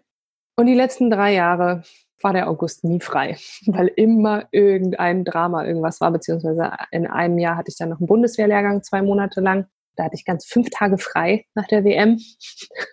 war super. Ähm, also ich bin sehr gerne in Warschau bei meiner einen Cousine. Und ich mag Polen echt, äh, ich mag das total gerne. Ich bin, bin auch irgendwie immer so, wenn ich auf der Straße unterwegs bin, vielleicht an einer Baustelle oder sonst irgendwo dann Polnisch höre, dann muss ich halt immer, immer grinsen. Mir macht das total glücklich, auch wenn gerade an der Baustelle es dann eher recht grob wird und da irgendwie viel geflucht wird, aber. Wie, also, ja, interessant. Also, nervt dich das auch manchmal, dass Leute so bestimmte Klischees haben über Polen? Also dieses Klauen und ja, was auch immer es da gibt. Ja, ja, oder rückständig oder wie auch immer. Generell, wenn ich der Meinung bin, ein Klischee stimmt nicht, dann sage ich das halt auch einfach so. Ne? Und ja, das mit Klauen, das ist ja irgendwie jetzt auch echt durch, so whatever. Was, was mich eher nervt, ist, ähm, ich weiß nicht, inwiefern du, du das nachvollziehen kannst, ist, wenn Menschen, die eben keinen gemischten Hintergrund haben, nicht nachvollziehen wollen, dass man sich mehreren Kulturen zugehörig fühlt. Also für mich ist halt ganz klar so, ich bin halt drei Sachen und ich muss mich da auch nicht entscheiden oder mich da irgendwie für rechtfertigen, weil gehört halt irgendwie alles zu mir. Das ist genau das Ding, ne? Also, dass viele Leute einem das Gefühl geben, so, du musst dich entscheiden. Ja, was bist ja. du denn jetzt? Ne? Ja. Oder die selber, oder die entscheiden für dich. Genau, ja. Nee, also, also, nee, Polin, also, nee. Ja. Da kann, da kann ich dich jetzt nicht einordnen, weißt du, so, ja. das fällt ja. mir jetzt zu schwer, also bist du es nicht, fertig. Ja, ich glaube auch nicht, dass das, das ist auch nicht immer böse gemeint und so, ne? Aber ich, ähm, ich hatte irgendwie eine Situation, da sind wir nach Südafrika geflogen äh, mit einem Team und dann ähm, waren wir so im Landeanflug und da hat man halt schon so die rote Erde gesehen. Und ich habe mich halt mega gefreut, weil ich so gesagt habe, so, ey, auch wenn das jetzt gerade nicht Kenia ist, ich freue mich einfach wieder auf dem afrikanischen Kontinent zu sein. Irgendwie, das war halt für mich in dem Moment echt so ein bisschen wie Homecoming. Und dann meinte die eine Teamkollegin auch so, ja, ja, komm, du Afrikanerin. Und ich dachte mir so, ja, ist halt so, ne? Also nur weil ich da jetzt irgendwie nicht geboren bin oder da jetzt nicht Jahrzehnte gelebt habe, ist es halt trotzdem Teil von mir so. Ne? Ja, ich glaube, das können viele tatsächlich einfach nicht nachvollziehen. Und auch dieses, weil es geht dir wahrscheinlich auch so, dass du auch Freundinnen oder Freunde hast, die dann, wenn die dann hören, dass du Polnisch redest oder dann irgendwie so sozusagen so äh, Kontakt hast, wo dann deine afrikanische Seite irgendwie rauskommt oder mit jemandem redest oder so, also dass die ja. dann verwirrt sind und denken, mhm. ach ja stimmt, ich muss mich daran erinnern, dass du ja auch noch diese Anteile alle hast, ja. ne? Ja, definitiv. Die ich sonst nicht ja. so sehe. Und bei vielen gibt's halt nur diesen einen Anteil. Ja, absolut. Ja, ich, ich bin eh, also Zukunftsvision, wenn, wenn Trump so weitermacht und wenn die anderen Spinner so weitermachen, gut, dann gibt's halt vielleicht wirklich keine halben, gar nichts mehr. Aber meine Zukunftsvision ist ja eher, dass wir sowieso bald alle super gemischt sind. Ich glaube, ich, also ich hoffe, dass ich in drei Generationen nichts Besonderes mehr sein werde, sondern dass die Leute sagen so, whatever, wir können eh so, so schnell reisen und sind irgendwie übermorgen da und da und Farbe, Sprache spielt irgendwie alles gar keine Rolle mehr, sondern ja. ne, man in, trifft sich da auf einer anderen Basis irgendwie. Ja, auf jeden Fall. Ja, ich hoffe auch, dass das jetzt äh, auch schneller geht als drei Generationen. möchte ich auch noch gerne noch mitkriegen. Und in manchen äh, Regionen der Welt ist das ja auch schon mehr als in anderen. Ja. Also insofern, ja, glaube ich, dass es ja auch gerade wichtig ist für, für Menschen, die halt äh, da sozusagen was anderes in Anführungszeichen repräsentieren, ja, was Besonderes mhm. äh, repräsentieren, dann auch, ja, das anderen so vormachen. Ja, und, und halt irgendwie intelligent zuhören. Also ich glaube, man kann sehr gut raushören, ob jemand äh, einen beleidigen will oder nicht. So, und ich erkenne schon, ob das einfach eine eine naive Frage ist oder einfach ja eine ganz normale Frage ist oder ob da jemand irgendwie einem blöd kommen will. Und ähm, da war ich als, als irgendwie Teenager noch nicht so selbstbewusst, dass ich dann auch einfach mal gesagt habe, so ey, das ist jetzt echt eine blöde Frage, da kannst du auch irgendwie mal selber nachdenken. Oder eben dann, ah ja, klar, du hast irgendwie Interesse an mir oder meiner mhm. Kultur, dann, dann erkläre ich dir das jetzt mal irgendwie so, ne? Ja, genau. Also Kontext ist auch immer wichtig. Also es ist ja. nicht nur, wenn jemand irgendwie fragt, äh, wo kommst du eigentlich her, dass man sofort sagt, okay, wenn jemand das fragt, ist es immer blöd, ne, sondern man muss auch immer den Kontext irgendwie so mit mitsehen. Ja, mhm. ja das ist, glaube ich, auch wichtig, damit man sich nicht nur gegenseitig anmacht die ganze Zeit. ja. Ist auch anstrengend. Ja. Okay, Alex, dann vielen, vielen Dank, dass du uns hier erzählt hast von dir. Sehr gerne. Ich hoffe, dass jetzt äh, auch, dass sich mit Olympia dann klärt, dass das mhm. stattfinden kann. Ist, also ich weiß nicht, ob das vielen so bewusst ist, aber ich kann es mir auch nur so teilweise vorstellen. Aber wenn ich hier so höre, wie dein Leben vorher war, ne, hier hingereist, dahin gereist, trainiert, äh, auch so dieser, dieser Druck, auch immer diese Anspannung, Entspannung, mhm. dann so dieser Tunnelblick, ne? Also wirklich so, so ja. die Gerade ist schon zu sehen, da ist schon ja. Tokio am Ende, ne? Ist nicht in drei ja. Jahren, sondern es ist, das ist schon ein paar Monaten. Und dann kommt sowas und das ist so, man ist zu Hause gefangen, man kann nicht richtig irgendwie in die Halle gehen. Man muss sich da irgendwie, also baust du dir da irgendwie so, so, so Figuren auf und, und, und stichst da rein in so ja, Bettlaken oder sowas? Musst, musst du mal bei, bei Instagram gucken. Ich ja. habe hier so eine lustige Puppe. genau. Die, die habe ich da an, an der Heizung festmontiert. Ja, mit einem Schwimmgurt an der Heizung habe ich ihn festgenagelt, den, den kleinen Mann. Und auf dem donner ich ab und zu rum. Ist natürlich absolut nicht das gleiche wie richtiges Fechten, aber so fürs Gefühl, dass man irgendwie drin bleibt, ist das ganz cool. Und ich glaube, es ist irgendwie für alle, auch für uns Sportler jetzt mal, mal ganz gut. So, ich mache zweimal am Tag Sport, um gesund zu bleiben, um irgendwie drin zu bleiben, um auch nicht zuzunehmen, weil mm. ich schon sehr viel essen darf normalerweise ja. und kann. Und jetzt ist natürlich der Grundumsatz nicht mehr so hoch. Aber es ist auch, es ist auch mal gut, irgendwie sich wieder runterzukommen, ne? Und ähm, hier zu sein, in der, in der gleichen Zeitzone zu sein. Ich meine, ich, ich komme auf 800.000 Flugkilometer oder so im Jahr. Also 800.000, 100.000 Quatsch, was laber ich? 100.000, genau. Ja, okay. Hm. 100.000, ne? Einmal, einmal in China und zurück viel. ist irgendwie 20.000 so. Also es ist viel und es ist ein cooler Lifestyle, aber es tut uns allen wahrscheinlich auch echt mal ganz gut, jetzt mal ein bisschen zu chillen und runterzukommen. Ja, ja dann wünsche ich dir noch äh, erfolgreiches Chillen. Danke. und äh, fit, fit bleiben für nächstes Jahr und drück schon mal die Daumen dass okay. das klappt mit der Quali und dann auch mit Olympiamedaille. Wäre ja cool. Mhm. Ja. Achso, vielleicht nochmal ganz kurz, äh, du hast gerade Instagram angesprochen. Nochmal, wie kann man äh, dir folgen? Was kann man da noch machen alles? Ja, auf Instagram ganz, äh, ganz einfach, Alexandra Ndolo. Also Ndolo ist N-D-O-L-O und der Name einfach nur zusammengefügt. Das bin ich. Okay, cool. Alles klar, dann vielen Dank. Mach's gut. Danke. Tschüss. Tschüss. Ja, das war mein Gespräch mit Alex Ndolo. Ich hoffe, es hat euch gefallen und ihr konntet etwas für euch daraus mitnehmen. Jetzt noch der kurze Hinweis, schreibt gerne eine positive Bewertung oder verteilt Sterne, Likes, followt und abonniert, wo es nur geht. Vielen, vielen Dank, äh, möchte ich sagen, an das Bundesprogramm Integration durch Sport für die super Kooperation und natürlich wie immer an dieser Stelle einen großen Shoutout an alle Menschen, die sich gesellschaftlich engagieren. Vor allem die, die gerade die Gesellschaft zusammenhalten mit ihrer Arbeit. Ja, derzeit gibt es ja eine Menge Lockerungen. Hoffen wir mal, dass das alles gut geht. Dann passt auf euch auf. Danke fürs Zuhören und bis zum nächsten Mal. Tschüss.